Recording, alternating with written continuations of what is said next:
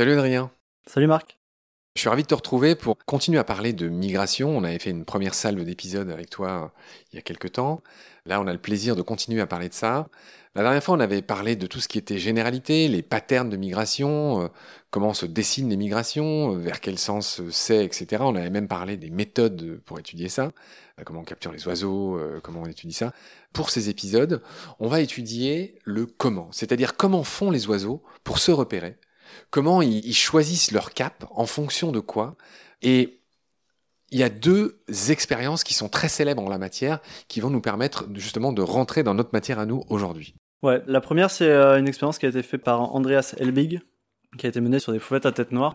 Il a fait se reproduire des fauvettes à tête noire d'Europe de l'Est, qui avait du coup une migration orientée sud-est, avec des fauvettes à tête noire d'Europe de l'Ouest, qui elles avaient donc une orientation de migration plutôt sud-ouest. Et en fait, il s'est euh, aperçu que les rejetons de ce croisement de ces deux populations, elles migraient vers le sud. Vraiment un mixte entre les deux, quoi.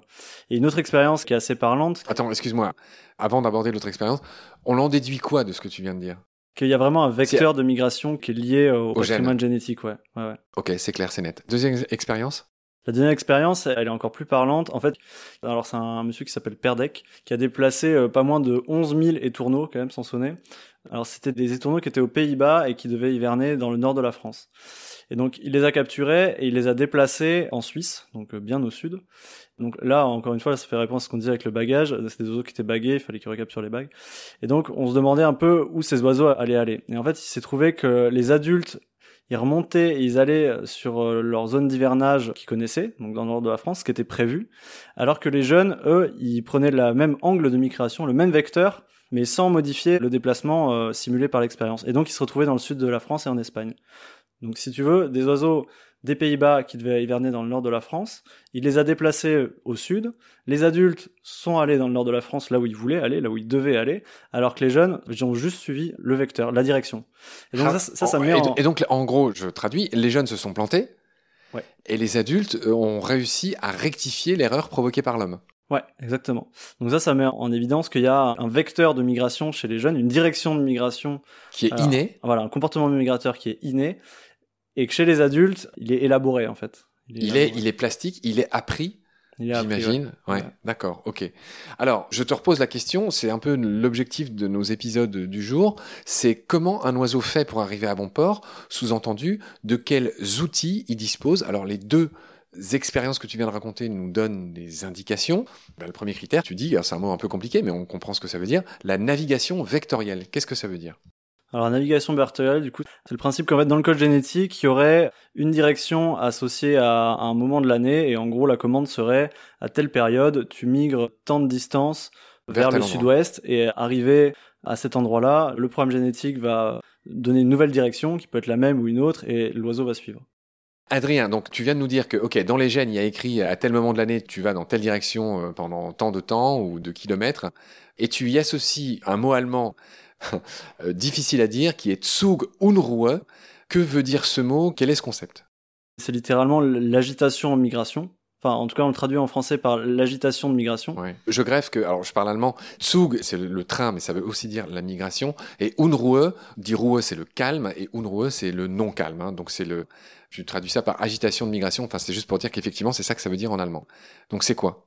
Donc en fait, c'est euh, tu prends un oiseau euh, migrateur, tu le mets en conditions expérimentales euh, dans une cage avec des conditions d'ensoleillement les mêmes tout le temps, la même alimentation toute l'année. Donc théoriquement, il pourrait rester comme ça. Il y a quand même pendant les périodes de migration théorique, donc en printemps et à l'automne, un phénomène d'agitation de migration, c'est-à-dire que l'oiseau va s'agiter dans sa cage, va prendre une direction sud ou nord selon la période. Ça va être aussi associé à de l'hyperphagie, c'est-à-dire qu'il va beaucoup beaucoup manger pour faire des réserves de gras. Donc en fait, cette agitation migratoire, ce Zunguru, c'est euh,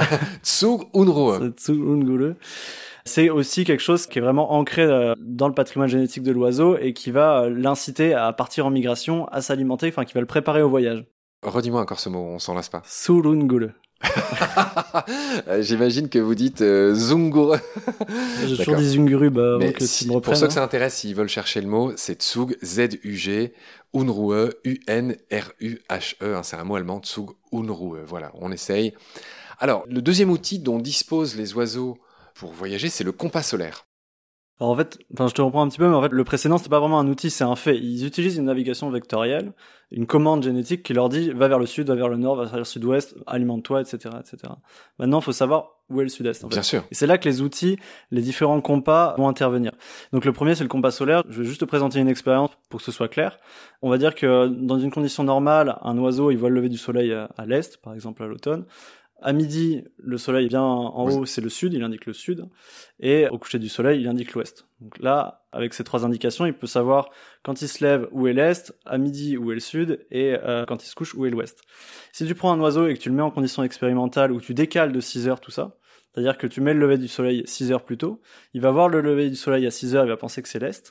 À midi, solaire de ton expérience, il va penser que c'est le sud, mais en fait, il va aller à l'est. Et à la fin de la journée, il va penser euh, Donc, à l'ouest. Et en fait, ça décale tout. Donc, ces expériences montrent qu'il utilise le soleil. Voilà, qu'il utilise le soleil, ouais. Très bien. Donc, premier outil, en gros, il prend un repère sur le soleil, tu l'as parfaitement expliqué. Tu dis aussi, les oiseaux sont capables de se repérer grâce aux étoiles, donc un compas stellaire. Voilà, ouais. Comme les navigateurs, d'ailleurs. Exactement, ouais. Alors ça, ça a été mis en évidence encore par une expérience. On avait parlé l'émission précédente des entonnoirs d'Emlen.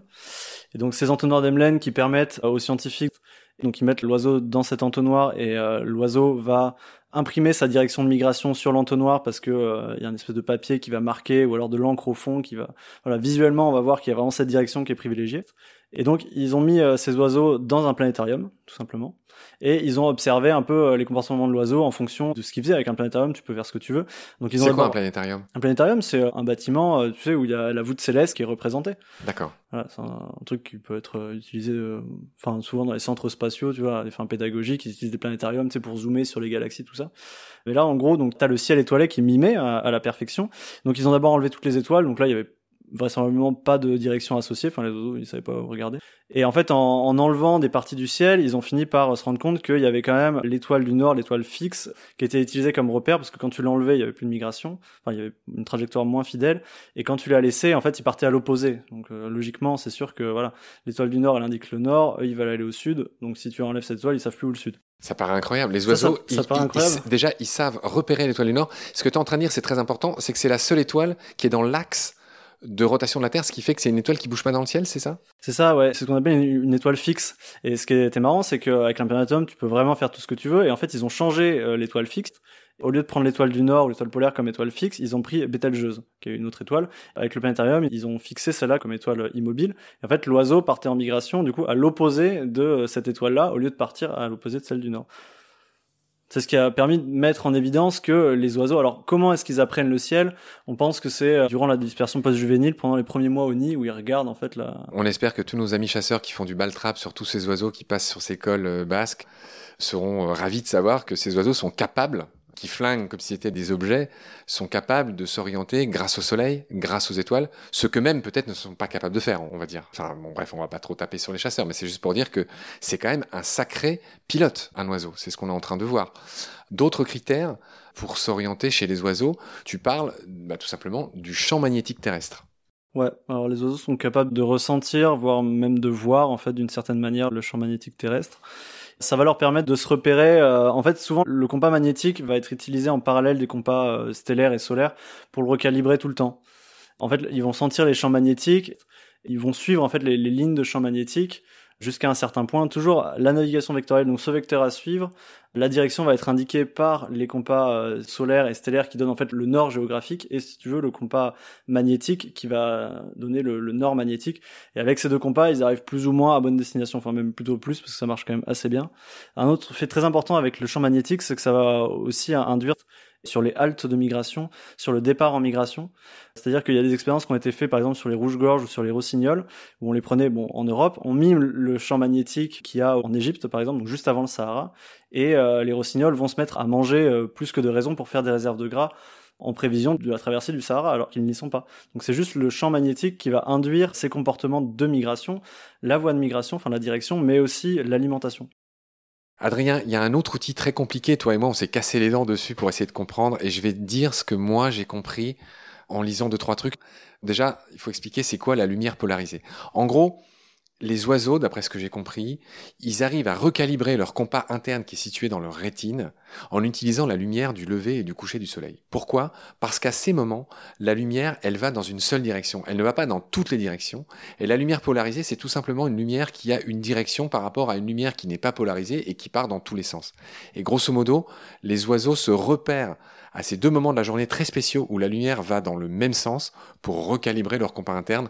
Je t'avoue que je suis à la frontière de ce que je comprends, mais j'ai essayé quand même de l'expliquer. C'est un outil en plus bah, qui est important, hein, calibrer son compas, c'est-à-dire en gros de s'assurer qu'ils vont dans la bonne direction grâce à ce compas euh, interne.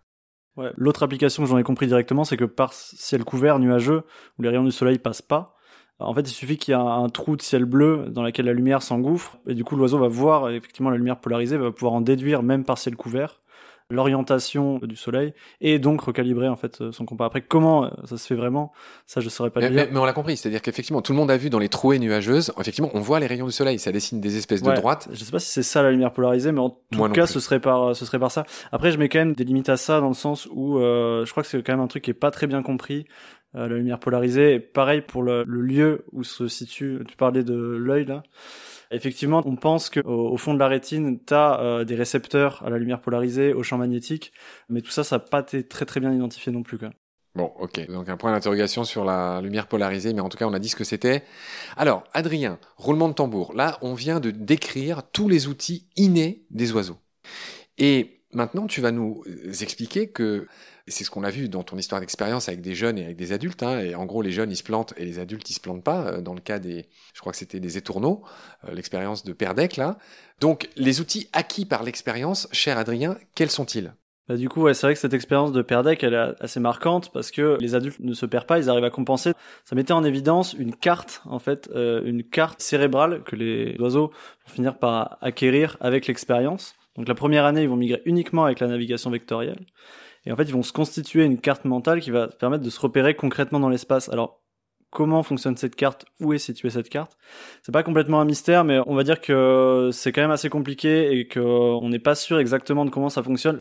La première navigation, en fait, qui a été mentionnée, c'était la, navigation sur un gradient magnétique qui partait euh, du principe que euh, les champs magnétiques, tu vois, sur la Terre, ils décroîent du pôle vers euh, l'équateur. Et du coup, avec ça, ça te permettait d'avoir la latitude et avec les compas, euh, donc savoir où est le, le, Soleil. le nord, ouais, voilà, le nord géographique, le nord magnétique, ça permettait d'avoir la latitude et donc euh, voilà, ça fonctionnerait un peu comme un GPS. Donc après, il y a d'autres expériences qui ont été faites où en fait, on a privé certains oiseaux euh, du sens magnétique, mais on leur a laissé l'odorat. En fait, on s'est rendu compte que ceux qui étaient privés du sens magnétique mais qui conservaient l'odorat revenaient mieux à leur lieu d'origine que l'inverse. Et donc là, il y a une deuxième navigation qui a été pensée sur un gradient olfactif, qui est pas forcément très bien compris non plus, qui a été très étudié chez les pigeons, qui en fait, euh, il y aurait une espèce de carte en fait mentale olfactive autour de leur pigeonnier. Là, c'est l'exemple du pigeon. Et en fait, en les déplaçant, ils reviennent systématiquement à leur pigeonnier. Si on les prive de l'odorat, ils vont avoir beaucoup, beaucoup de mal à y retourner. Et donc ça, ça a été fait après chez des oiseaux comme les puffins, donc des oiseaux marins. Pareil, si on les prive de l'odorat, ils ont énormément de mal. Ça a été étudié sur les voies de migration du goéland brun qui va hiverner en Afrique de l'Est. Quand on les a privés de l'odorat, ils avaient plus de mal à rejoindre leur voie de migration que ceux qu'on avait privés de l'utilisation du champ magnétique, mais qui conservaient l'odorat. Donc on imagine qu'il y a une navigation, mais on ne sait pas exactement euh, si elle est basée sur la magnétique ou sur l'olfactif. En tout cas, on n'a pas trouvé le siège euh, de réception du champ magnétique. Et euh, c'est peut-être un mix entre les deux. Ok, tu dis que les oiseaux, ils apprennent aussi, ils ont une mémoire des reliefs et de certains éléments paysagers. Je pense au détroit de Gibraltar, par exemple. Ouais, on pense en tout cas ce qui se dit le plus souvent, c'est que la mémoire des reliefs, elle va être utilisée vraiment sur le territoire, sur des points bien précis. Euh, pas en migration. Bah, du coup, en migration, euh, au moment où ils arrivent sur leur territoire, que ce soit leur territoire de nidification ou leur territoire d'hivernage, ou sur effectivement des passages un peu costauds euh, comme Gibraltar euh, ou un col pyrénéen. Ou alors, tu vois, parfois ils vont suivre la façade atlantique, vont suivre des grands linéaires, des grands fleuves. donc ça, c'est un peu la mémoire des reliefs, mais c'est pas celle qui serait le plus utilisée. Disons que c'est un élément acquis en plus, hein, mais tu dis que c'est léger et que c'est sur un territoire précis, c'est pas tout au long de la migration. Ok. Tu dis que le volume de l'hippocampe qui est le siège de la mémoire chez les osios, m'écris-tu, augmente lors des deux premières années de vie de l'oiseau. T'en tires quoi comme conclusion? Surtout chez les migrateurs Il y a un autre fait qui est assez remarquable, c'est que souvent les migrateurs ont un cerveau plus petit que les sédentaires, euh, certainement par économie de poids, mais euh, ils vont avoir euh, effectivement le volume de l'hippocampe, donc le siège de la mémoire, qui va tendance à augmenter durant les premières années de vie de l'oiseau, ce qui implique du coup un, apprentissage. Et ça, ça, voilà. C'est ce qu'on constate en tout cas chez les migrateurs et pas forcément chez les sédentaires. Ouais, voilà. Ouais, ouais. Et même chez une même espèce, les populations migratrices chez une même espèce vont avoir l'hippocampe plus développé que les sédentaires. D'accord. On va en venir à un troisième point très important pour la navigation. Bon, on a vu comment il s'orientait, etc. On a bien compris. Il y a aussi la vitesse de migration qui est importante. Et cette vitesse, elle dépend évidemment du vent. Et tu me dis que la plupart des espèces parcourent 200-300 km par jour. Ça a l'air d'être une moyenne, mais que ça dépend effectivement si le vent est contraire ou pas. Donc qu'est-ce que tu peux nous dire sur cette vitesse de migration? Qu'elle est très dépendante du vent, effectivement. En fait, il faut vraiment distinguer la vitesse de migration euh, kilomètre heure et la vitesse de migration kilomètres par jour et jour par mois, tu vois. Quand je te dis que la plupart des espèces peuvent dépasser 200-300 euh, km par jour, il y a des étapes où forcément elles vont être obligées d'aller très très vite. Par exemple, la traversée du Sahara, la traversée de la Méditerranée, ils vont faire du vol non-stop, du vol battu, donc un vol efficace, et ils vont aller très très vite. Et en énergie. Hein, et en énergie du coup. Et après, souvent, ils vont avoir une grosse période de halte derrière, plusieurs euh, jours, plusieurs semaines hein, parfois euh, d'alimentation, et après, boum, une très grosse haute phase de migration, donc avec beaucoup de kilomètres parcourus en très peu de jours, mais aussi potentiellement, du coup, la vitesse va dépendre du vent et euh, des espèces. D'accord. Donc là encore, tu nous reparles de la traversée du Sahara, de la fauvette des jardins.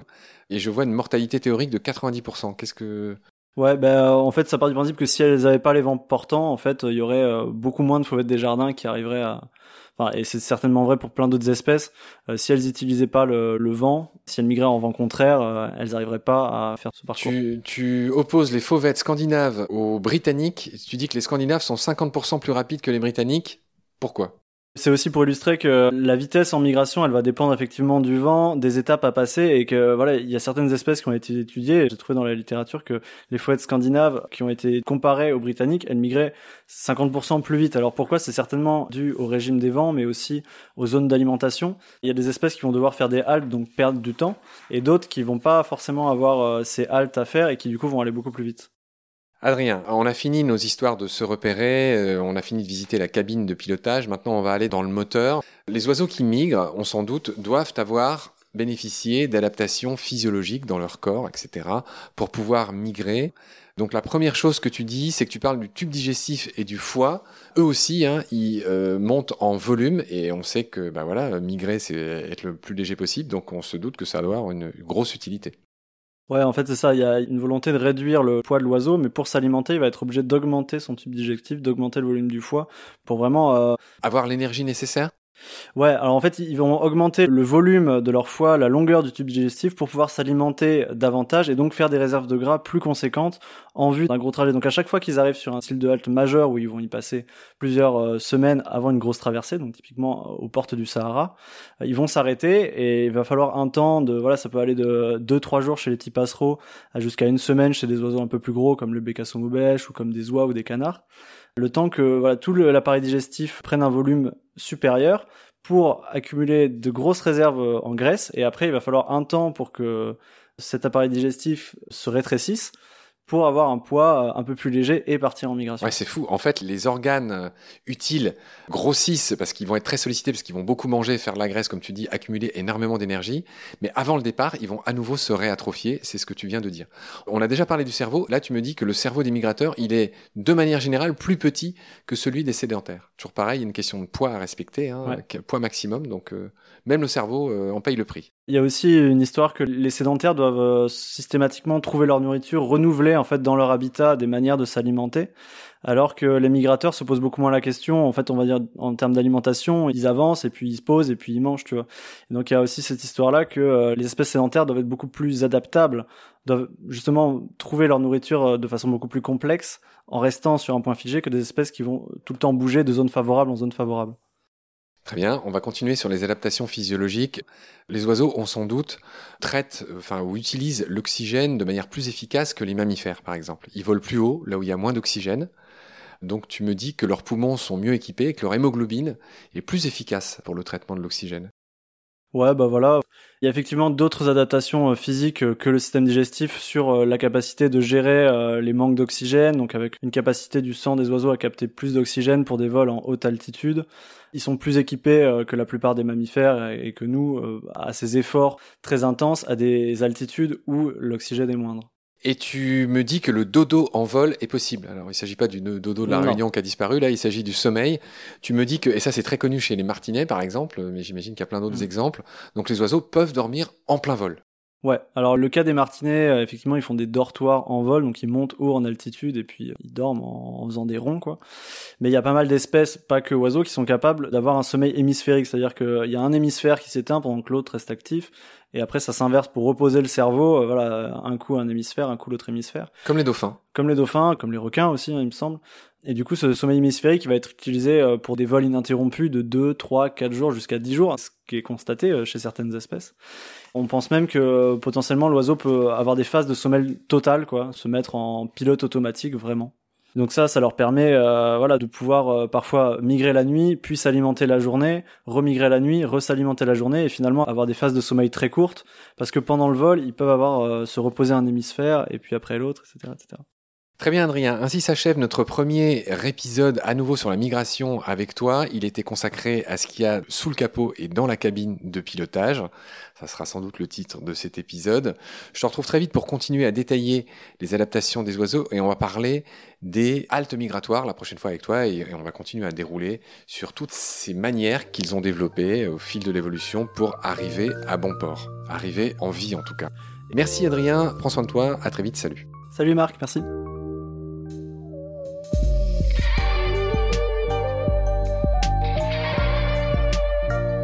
C'est la fin de cet épisode. Merci de l'avoir suivi. Pour continuer, nous avons besoin de votre soutien. Et vous pouvez nous aider simplement, en quelques clics et gratuitement. Il suffit par exemple d'utiliser le moteur de recherche solidaire Lilo. Ainsi, chacune de vos recherches sur Internet générera des gouttes qui seront reversées au projet de votre choix, comme Baleine sous gravillon par exemple. Vous pouvez par ailleurs vous abonner à nos podcasts comme d'habitude, partager les liens, devenir adhérent de l'association BSG ou encore faire un don sur Helloasso ou sur Tipeee. Grand merci par avance. Je remercie tous mes équipiers pour leur aide précieuse. Je vous retrouve bientôt pour de nouveaux épisodes. Et d'ici là, prenez soin de vous et de ce qu'il y a autour de vous. Merci. À bientôt.